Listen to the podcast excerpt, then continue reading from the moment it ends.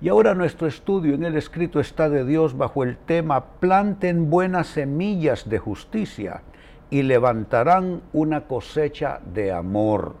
Es una palabra importante, es una palabra poderosa y es interesante porque habla de plantar buenas semillas de justicia, que generalmente en los círculos evangélicos, cuando se habla de sembrar una semilla, por lo general la connotación es dinero. Esto es completamente otra cosa. Este es completamente otro tema y también equivale a saber sembrar. Planten buenas semillas de justicia y levantarán una cosecha de amor. Se lee en el libro del profeta Oseas capítulo 10 versículo 12. Yo dije, planten buenas semillas de justicia y levantarán una cosecha de amor.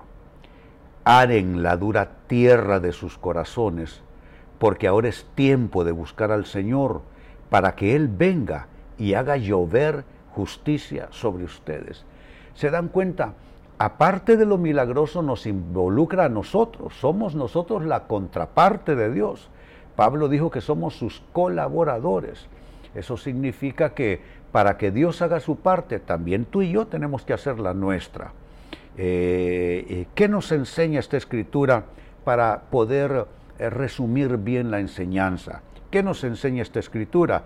En primer lugar, que las buenas semillas no solo tienen que ver con semillas de fe para recibir un milagro, sino también con semillas de justicia. Semillas de justicia. Quizá no has visto tus actos de justicia como semillas, potenciales semillas que tú puedes sembrar en Dios. ¿Qué significa? Actos generosos, sembrar justicia. ¿Qué nos dice el derecho romano como definición de la justicia, como concepto de la justicia. La justicia, según el derecho romano, es dar a cada persona lo que le corresponde, lo que merece. Pablo lo dijo, pagad a, cada uno lo que debáis.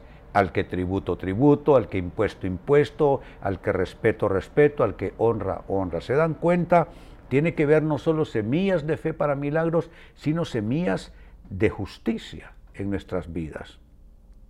Otro comentario, muchos tienen fe para grandes milagros, pero no están sembrando semillas de justicia.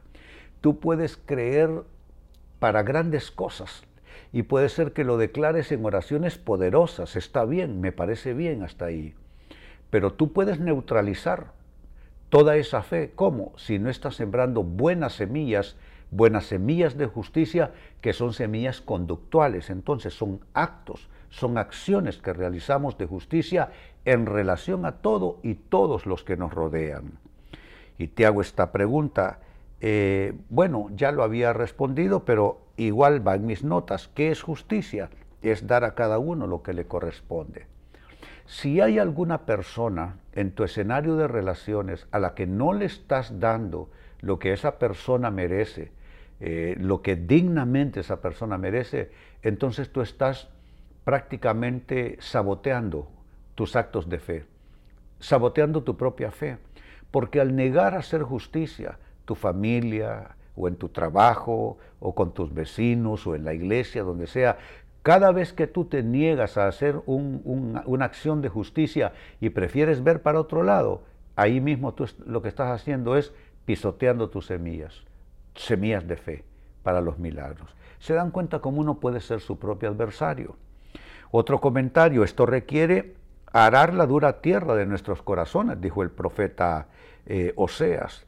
Después de, hablar de plantar buenas semillas de justicia y tener buenas cosechas, dice, aren la dura tierra de sus corazones, porque ahora es tiempo de buscar al Señor. Es una implicación de buscar al Señor, arar nuestros corazones de toda maldad, para que entonces llueva justicia sobre nosotros.